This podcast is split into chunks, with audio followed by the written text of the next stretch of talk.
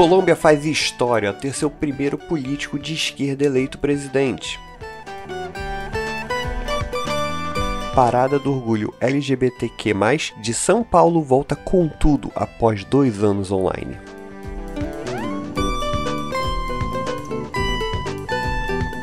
E os 80 anos de Sir Paul McCartney.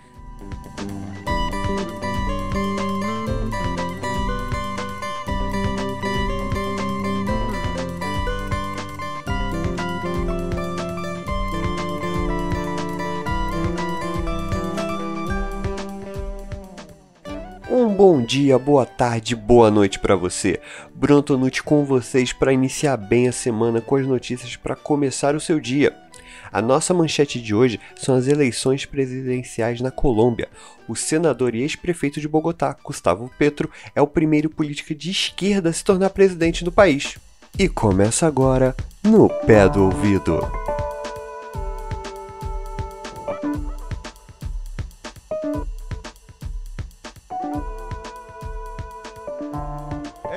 Historia lo que estamos escribiendo en este momento, una historia nueva para Colombia, para América Latina, para el mundo.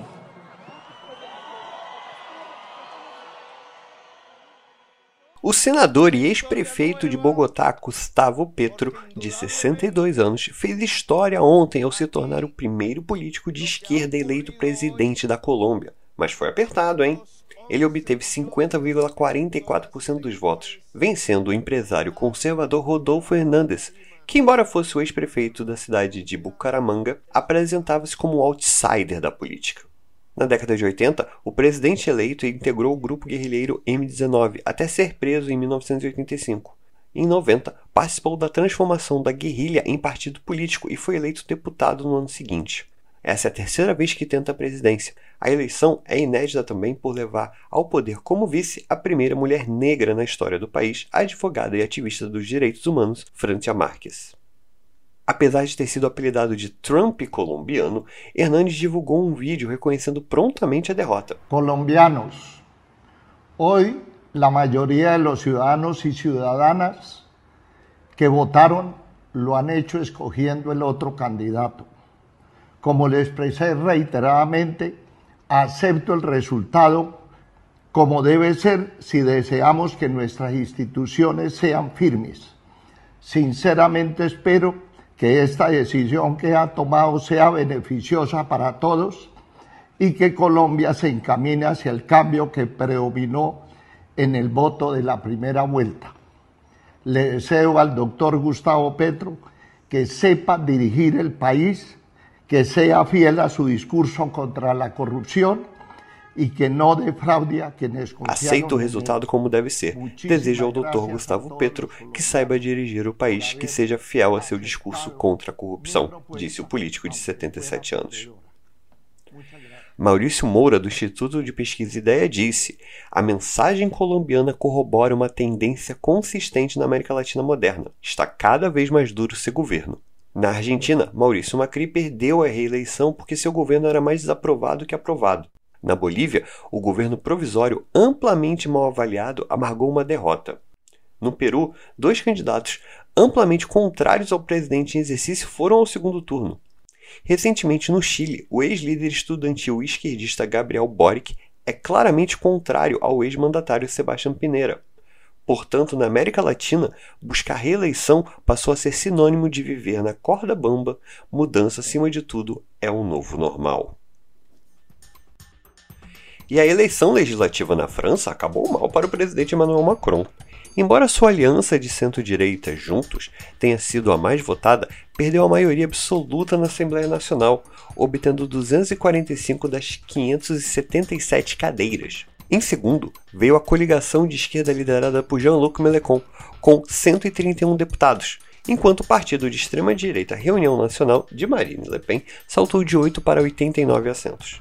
Sem controlar o legislativo, Macron terá de negociar para aprovar propostas como aumento da idade para aposentadoria e maior integração com a União Europeia, mal vistas pelas outras forças na Assembleia.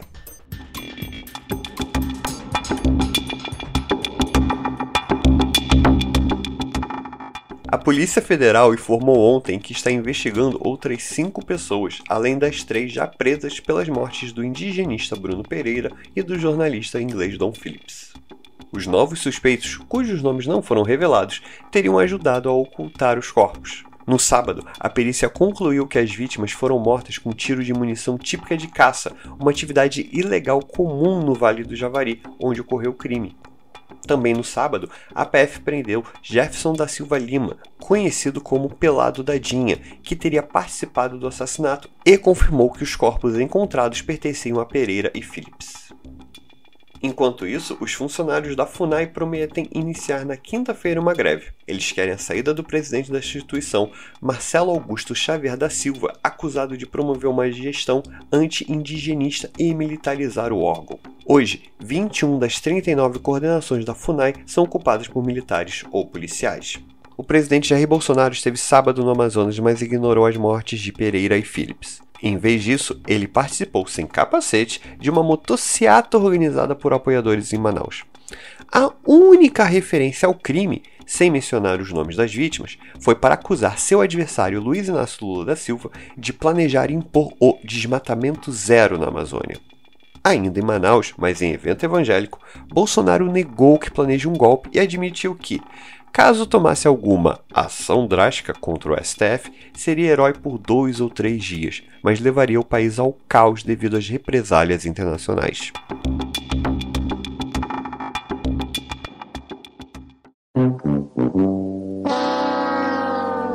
O ministro do STF, Cássio Nunes Marques, fez turismo na França às custas do advogado Vinícius Peixoto Gonçalves, que atua em processos no Supremo e já foi investigado por suspeita de propina, segundo denúncia publicada pelo colunista Rodrigo Rangel. Acompanhado de ao menos um dos filhos, Cássio viajou no final de maio a Paris no jatinho de Gonçalves.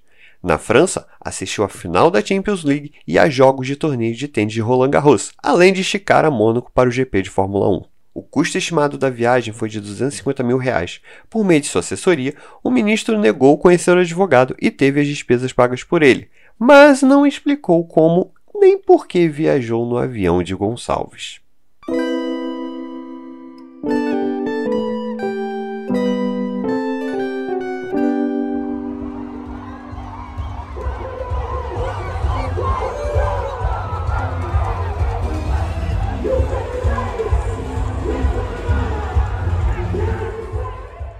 Após dois anos acontecendo online por conta da Covid-19, a 26ª Parada do Orgulho LGBTQI+, de São Paulo foi retomada com toda a força neste domingo.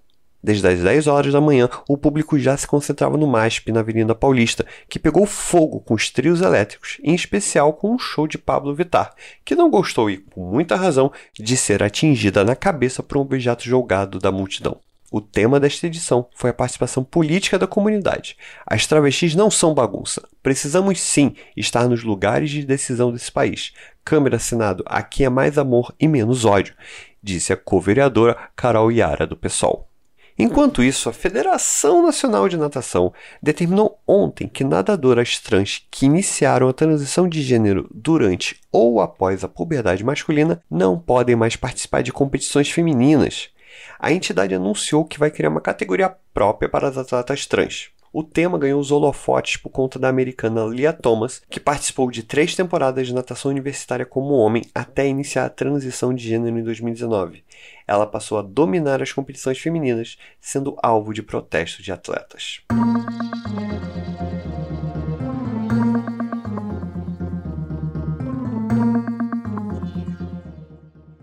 Embora ainda não tenha formalizado a liberação da quarta dose ou segunda dose de reforço para os íntimos da vacina contra a Covid-19 para os maiores de 40 anos, o Ministério da Saúde pretende estender a medida para todos os acima de 18. Observando o comportamento do vírus, estamos caminhando para termos pelo menos um segundo reforço na população acima de 18, disse Daniel Pereira, secretário executivo do Ministério.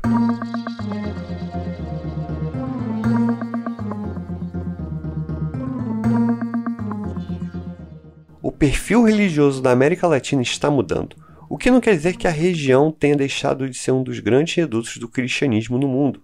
Pesquisa do Instituto Latinobarômetro mostra que, de 95 para cá, o percentual de católicos entre os latino-americanos recuou de 80% para 56%, enquanto de evangélicos pulou de 3,5% para 19,7%, puxado em grande parte pelo Brasil. Outro aumento expressivo foi os que se dizem sem religião, que passaram de 5% para 15,9%.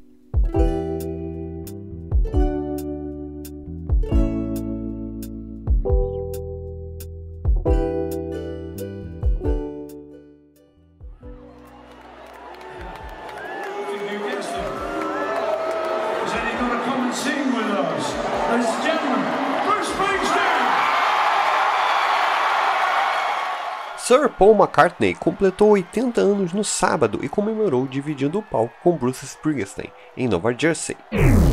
Então, Bruno, Sir Paul McCartney completou 80 anos no sábado e comemorou dividindo o palco com Bruce Springsteen num show em Nova Jersey.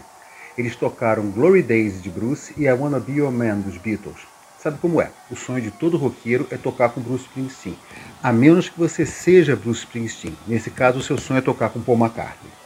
E o impacto dos Beatles sobre a cultura mundial é tão intenso que nós às vezes esquecemos que Paul tem a mais sólida carreira solo entre os Fab Four. A fim de reparar essa injustiça, o jornal inglês The Guardian fez uma lista de suas 30 melhores canções, seja em álbuns próprios, seja à frente dos Wings. A número 1 um foi Maybe I'm Amazed, que Paul compôs para a esposa Linda e lançou em 1970.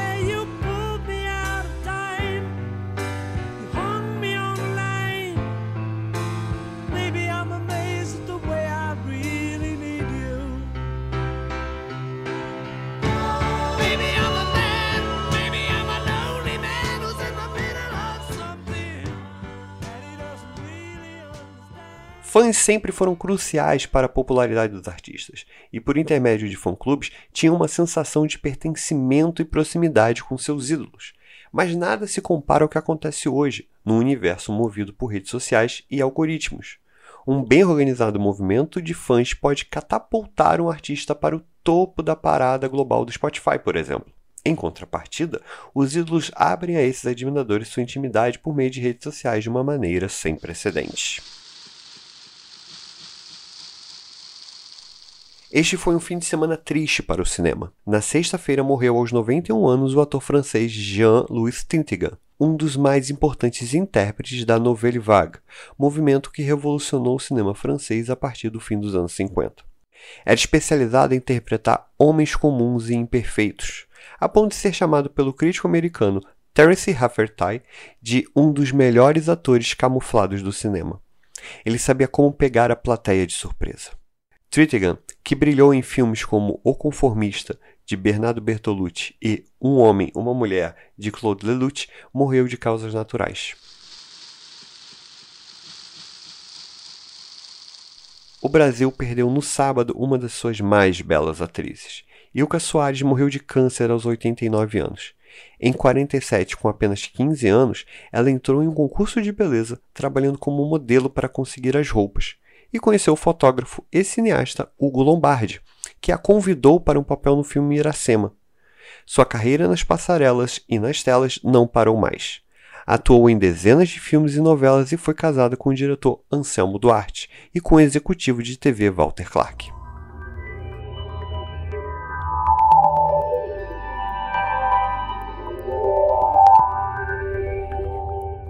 Uma loja da Apple em Thompson, Maryland, se tornou no sábado a primeira filial da gigante de tecnologia nos Estados Unidos a formar um sindicato trabalhista. Dos 110 funcionários, 65 votaram pela adesão à Associação Internacional de Maquinistas e Trabalhadores Aeroespaciais. A votação ocorreu após uma campanha do grupo de funcionários Applecore. Com a sindicalização, os trabalhadores esperam avançar em demandas por maiores salários, benefícios melhores e poder de negociação com empregadores sob medidas de segurança contra a Covid-19. A SpaceX, empresa aeroespacial fundada por Elon Musk, demitiu pelo menos cinco funcionários depois da divulgação de uma carta aberta redigida por funcionários com críticas ao bilionário. Em um e-mail, a presidente da SpaceX, Gwyneth Shotwell, disse que a empresa havia investigado e demitido vários funcionários envolvidos. A carta intitulada Uma Carta Aberta aos Executivos da SpaceX chamava Musk de distração e constrangimento para a empresa e listava algumas demandas, como tornar a companhia mais inclusiva e separar a companhia da marca pessoal de Elon. E o WhatsApp agora permite ocultar opções de perfil para contatos específicos da agenda. As melhorias ampliam o leque de privacidade do aplicativo de mensagens. Com o update, é possível esconder recursos como foto de perfil, visto por último, recado e status. Outro novo recurso possibilita silenciar usuários específicos durante as chamadas em grupo. E estamos chegando ao fim de mais um programa. Não deixe de seguir o meio nas redes sociais e compartilhar o podcast com quem quer ficar bem informado, hein? Tenham todos uma ótima segunda e uma ótima semana e até a próxima.